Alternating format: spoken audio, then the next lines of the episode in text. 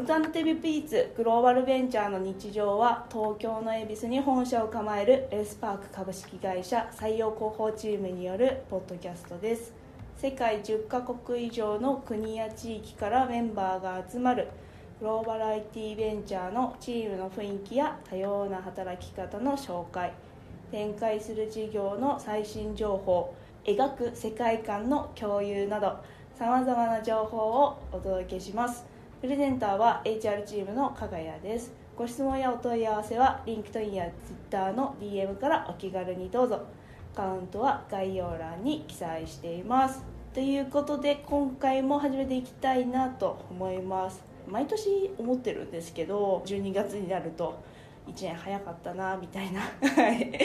で今年も例によって早かったなと思っていて残り数週間となりました。皆さんにとってどんな2022年だったでしょうか？私個人としてはですね今日私の話じゃないのでサクッとだけなんですが結構苦しいことも多かった1年でした。年内にですね個人的にノートにまとめたいなと思ってますのでどんな苦しいことあったんだろうと興味をお持ちいただける方はですねぜひチェックいただけたらと思ってます。 LinkedIn とか Twitter で皆さんに共有できればなと思っています。私の話はこれくらいにしまして今回もゲストをお招きしてますので早速ご紹介していきたいなと思います。今日はあの2022年最後のエピソードになります。今回のゲストは SARS 事業部カスタマーサクセス部の向井さんです。向井さん本日よろしくお願いします。よろしくお願いします。向井さん今年の1月からウェルスパーク参画いただいてだからちょうど丸1年にそうです。なりますよね、はい。今までいろんな会社さんいろんな仕事されてきてると思うんですけど転職すると同じ職種だったりとか業界だったりとかしても勝手が違うことって結構あると思うんですよね。今年1年すごい大変なこともあったと思いますし同時にいいこととかこれ残ったこととかもあるのかなと思っているので振り返りながら今日お話伺えたらなと思っていましてまずですね自己紹介実はまるっていうことでお願いできたらなと思っています。私の実はっていうところなんですけど何がいいかなって考えた時にタマーサクセス部でもあんまり知らないかなっていうところで、ポーティーに見られるというか、まあ、はい。運動してそうとかで、中学生の時に陸上部だったりとか最近はあんまりできてないんですけど、うん。社会人でフットサルとかあ。スキューバダイビングとか。ええ結構その運動系誘われたらまあ行くみたいな。ねはい、そういうタイプなんですけどよく考えると一番長かった習い事っていうのがピアノだったなと思ってまして、えーすごい。なんかそう見られてる割にはあ意外とずっと音楽やってたんだなっていうので、はい、実はピアノをやってますってえー、いうところ。すごい。です私ピアノ早期に脱落しました。どんくらいやってたんですか？小1からはい。高校卒業までずっとえー。結局やってましたね、めっちゃ長いですね。ちょっと弾いてって言われたらまだ多分いや当時ほどは動かなくても多分こう覚えてるものがありますよね多分。あでも楽譜見たらなんか弾けるってのはあるんですけど当時弾いててたもの。すごい。でもが逆に言うと楽譜ないと無理です。もう覚えてないですそこ当時は楽譜なくても聞いたらそんなもうあの絶対音感とかないのであれはやっぱ絶対音感で難しいやつなんですね。ただアンプはしてましたね。あの発表会とかが確かに、はい。記憶力も必要ですよねあれなんで覚えられるんですかね？すごいですよそれはねでももう練習？えまあだから指が覚えるとそうですよね。次はこの音でとかって考えてる時間ないですもんね。そうです。だから完璧を何回再現できるかとかあ毎回再現できるよう本に当そうですね。やっていくみたいなことですもんね。来年の忘年会はぜひ。いやもうそこはもう怖いで ダメですか？バイオリンの人に任せます。バイオリン隊に加わってピアノを持ってだんだん豪華になっていくみたいな。他にもいろんな楽器できる人いそうだからな。ね。いると思うので。ですよね、はい。い、や向井さんはぜひ ピアノで参加していただいて。いやすごいな。そうか GS チームの人がね一番これ聞いて 嘘ってなってるかもしれないですね。ありがとうございます。教えていただいて、向井さんがどんな方かなっていうのがちょっと分かったところでですね向井さんがどんな業務担当されてるかっていうことをお伺いしたいなと思ってます。どうですか？はい私は SARS 事業部のカスタマーサクセス部にいるんですけど、契約をいただいた管理会社さんに対してですねウェルスパークビジネスどう使っていくか最初のステップから活用を全部あのサポートさせていただいてます。どんな企業を主に担当してるとかってあんまり分けないでっていうことですか？そうですね。私の場合は結構幅広く今は担当させていただいてて、エリアも北は北海道から南九州までええめっちゃ広いですね。はい。投資系の会社さんもいたり、うん。地場系の会社さんももちろんいますし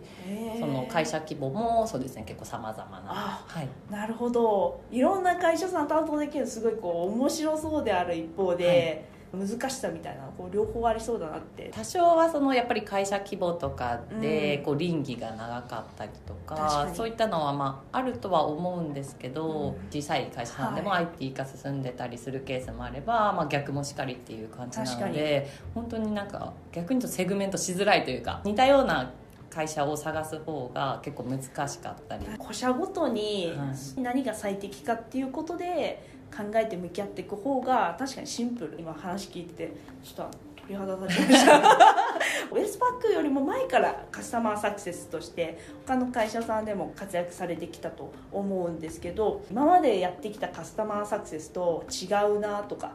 同じだなって思うポイントとかって何かあったりしますか？はい。えー同じだなと思うポイントでいくとカスタマーサクセス名の通りカスタマーをサクセスするという成功に導くみたいなところがあると思うので、伴走するというか、一緒なのかなっていうところがあります、違うところでいくと不動産管理会社と対峙す。るっていうのは初めてだったので、全然、まあ、正直業界知識もないです。しカスタマーサクセスやこう営業としての経験はあったんです。けどその業界の知識がないっていう点があったので、そういったところでは全くこうやることが別物というか,、カスタマーサクセスとしてやるべきことは一緒なんですけど、うん。まあ、中身が全く違うみたいな。なるほど。目的同じだけど手段とか方法違うみたいはない。感じですかね、不動産管理。結構業界の構造複雑じゃないですか。今まで向井さんが携わられたプロダクトとか業界でも多分複雑なところジャパンタクシーさんとかは結構複雑だったのかなって。あータクシー業界。はい。もうそうですね。タクシー業界とか。そうですね、えっと、同じく不動産業界も結構レガシーなところがすごいあるなと思ってて、うんそういう意味ではなんか似ているというか全く同じではないもののそうですね。こう複雑さとかレガシーさみたいなところの共通点みたいなのは同じ不動産管理をしているし、うん。規模も例えば一緒なのに、う管理のやり方であったりとか、うん。普段の業務のやり方は全く違うであったりとかなんかそういうのはあるのかなと思っていて。答えが必ずしも最初からこう分かっているとか見つかっていることばっかりじゃなくって正解かもしれないので一緒にやってみましょうみたいなそういう話をしながらこうお客さんと前に一緒に進んでいくみたいなこととかも結構多いのかなっていうのはこれは私の想像なんですけど思ってるんですけどその時にこうお客さんとかから「いやそれやっても効果あるか分かんないじゃん」みたいな。あんまりそういう会話にはならないですから。こうやってみましょうって言ったら「あそうですねやってみましょう」みたいなこうスムーズにいくケースの方が多いですか？そこで言うと「やってみましょう」でスムーズにいくケースって、まあ、半々あ。か、まあ、それより低いかもしれないです。そうですよまね、あやっぱり先ほどそのお伝えしたようにその会社によって結構やり方違ったりするので、なのでなんか提案する場合は結構もうヒアリングするしかないなと思っててどういうふうにやったら作業が効率化されるのかであったりとか、売り上げ上がるのかとか詳しく聞いていかないとやりましょうだけだと結局そのやっただけで終わっちゃうみたいなこともあると思うので、それはあんまり自分的にもうん良くないなとは思ってるので、聞いた上で自分のこう引き出しというか、うんそこを提案していくみたいな。口からカスタマーサクセスのキーになるスキルで、うんそっから始まるのかなっていうのをなんか今向井さんの話から強烈に感じました。どうですか？あとはちゃんと聞いて持ち帰れば誰かに相談できるみたいなところも大きいのでこういうの聞いたんですけどどうしたらいいですかねとかなんかこうしようと思うんですけどみたいな感じで部署であったりとか、うん。そのチームだけじゃなくて他の部署の人とかでも相談して最適解を探すみたいな。なるほど感じでその上で提案するみたいなこともなんかやりやすい会社だなとは思ってまああ相談する場みたいなのってあるんですか？それともこう定例とかでは設けてないけどもう自然にこれ誰かに相談しようって思ったベースでその都度その都度そこから会話が生まれたりとか議論が生まれるみたいなそんな感じですか、そうですね。後者ですね、うんそんなに場は積極的には設けてないんですけど結構その相談しやすいみたいなところはあるので、上司もですし、うん。同じこうメンバーでもですし、誰がこの人知ってそうみたいなのも自分の中であるので、そうですよね。そこの人ここぶつけてみる。強そうですね。ここ強そうとか、まあ、 Slack でで全員にこうメンションつけてとかなるほど。はい、チームのメンションがあるので、うんそういうのとかでやったりとか。みんなそれでフランクに。いいですね。相談したいって思った時にやっぱ早めに相談したいじゃないですか。そのあ場を待たずに。そうなんです忘れちゃうんですよね 結構。よね。そこのスピード感大事だと思っていて私たちみたいなスタートアップのフェーズだといいチームですね。そうでしみじみとチームの話もう少し聞いていきたいんですけどチームで仕事をするのが好きっていうお話を選考の中でお話しいただいてるっていうのを私はあのメモで確認をさせていただきました。向井さんがウェルスパーク入って今あの CS のチームでもいいですしウェルスパーク全体でもどっちでもいいんですけどあここチームのやっぱいいところだなとか好きだなって思ってるポイントとかって何かあったりしますか？フランクにうん。誰にでも相談できるっていうのと結構上司とかにも言いたいことを言えるみたいな それはまあ言いやすいマネージャーとか部長のおかげかなっていうところもあるとは思うんですけど鳥谷さんいい上司みんな年齢もこうやってきた仕事みたいなところも結構バラバラで。あまりかぶってないなとは思ってるんですけどね。はい、その中でもお互いに尊重し合えるというかある意味多様性みたいな、うんうんうん。私は似たような人が多いチームよりも自分とは全然違う人であったりとか、そういった人がいる職場の方が結構好きで、へー。他の人にとっては私の弱みが強みであったりとかすると思うので。なんかそういうカバーし合えるというかお互いに強みを生かせるみたいな、うん。そういう職場が好きなので今のチームはなんかそういうのができてるかなとは思います。ああいいですね、はい。多様性って向井さんお話しいただいた通りで魅力的なところいっぱいあると思うんですけど意見が全然違うっていうことってあるじゃないですか私個人としては違うっていうだけで言い悪いの話ではないって思っているので受け入れるっていうことにも抵抗なかったりとかするんですけど人によってはその自分と違う意見を受け入れるのに受け入れきれないっていう人もいるんじゃないかなと思うんですけど同じところにたどり着かないみたいなことはあんまり今の千葉とないですか？そうですね。喧嘩じゃないですけど。見学のムードみたいなのはなったことないですし、あとはなんかみんないい意味で大人なのかなとは思ってるので、あと私も受け入れるタイプなんで、まあ、うんそういう考えもあるんだ。うん。ただとはいえそこ譲れないとかありますよね。ていうんですかねそこは間違ってるっていうのはそれはそれでちゃんと、ありますよね、はいうん言いますけどね。全部正解ですよねみたいなただそう会社としてはとか何か物事では、まあ、1個正解を選ばなきゃいけないケースもあるじゃないですか、意見の違うことも受け止めつつ進めていくみたいな感じなんですかねはあでもそこまでなんか深い議論した。あなるほど。今のところじゃあ結構みんな。そうですね。どうなんだろう。今ちょっと私の知らない範囲でそういうことが起こってるかもしれないです。あもしかしたらねあるかもしれないですね、まあ、あと普段から結構コミュニケーション取ってるからお互いのなんかこういうところっていうのは多分知ってるからなるほど。うまくコミュニケーション取れてるっていうのもあるのかな。その人の背景を知ってるというか。確かに関係同時に多分信用尊敬まあいろんな要素があってこう議論ってこう成り立つもの。だから心理的安全性は高い。あー確かに、うん。その心理的安全性っていうと今しっくりきましたね。あなるほど、はい。あじゃあそこ CS チームの力でうん。こういいところなのかもしれないですね、そうですね。もっとチームこうなった方がいいなとか向井さんが想像するいいチームとか魅力的なチームになれるのになみたいな課題って何かあったりしますか？事例作りであったりとか、型化みたいな、うん。正直まだまだかなとは思ってるので、今どうみんなでこう詰めていこうみたいなところにはなってるのでそこをもう少ししていくべきだなっていうのと課題としても感じている部分です、強いチームになるためにという新卒2年目の子とかいたりとか、IT 企業がこう初めてっていう、まあ、転職してきてる子がいたりとかいろんな人がいる中でみんな同じこうレベルでできた方がいいと思いまますしどの担当になったとしても会社として良いサービスを提供する一定のその型化みたいなのと、サービスのボーダーをしっかり決めるみたいなこととか大事な観点ですよね、そうですね。とこのポッドキャスト CS のみんなを聞いてると思うのでどうしよう。全然違うこと言っていやる いやいやそれ絶対ないですよ。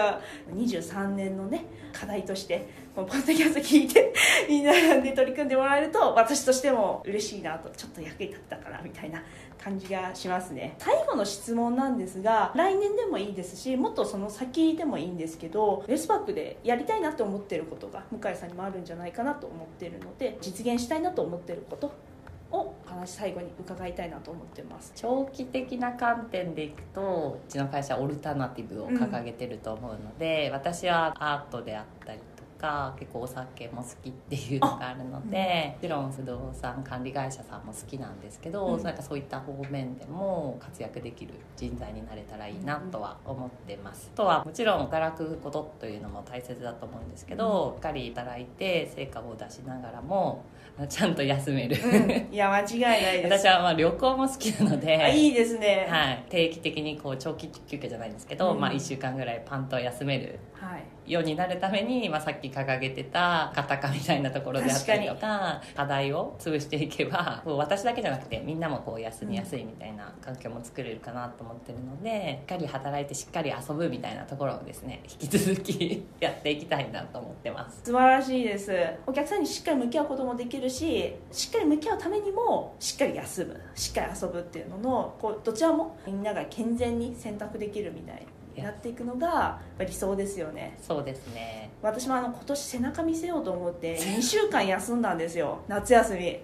誰も他の人全然2週間休んでくれなかったけど。あそうなんですね。いや私はちなみにあの先月1週間休まさせていただいてまさにフォローをしていただいて素晴らしい。ほとんど Slack もメールも見ないみたいな。ああいいですね。できたので継続的にそうですできたらいねいなってういうのは、ん。本当その通りですよね、本当にどっちも大事ですからね、うん。仕事を一生懸命頑張るのも本当に素敵なことですけどだからといって仕事だけで他のところは諦めるみたいなのって諦める必要は全然ないと思っててどっちもやりたいよね。どっちもやろうがやっぱり一番でそれができるのがウェルスパークだとあの私も思っているので一生懸命働いて一生懸命遊ぶっていうのは会社全体でもっともっと今もできてないわけじゃないんですけど来年度もみんな健やかに働けるようになるといいかなと思っています。今日はあの素敵なお話をたくさんお聞かせいただいて本当にありがとうございます。こちらこそありがとうございました。オルタナティブビーツグローバルベンチャーの日常第6回目の本日は SARS 事業部カスタマーサクセス部から向井さんをお迎えして新天地でカスタマーサクセスに従事した1年間を振り返るをお届けしました。ご質問やお問い合わせは LinkedIn や Twitter の DM からお気軽にどうぞ。アカウントは概要欄に記載しています。それでは次回来年になりますがまた皆さんお会いしましょう。良いお年をお過ごしください。ありがとうございました。ありがとうございました。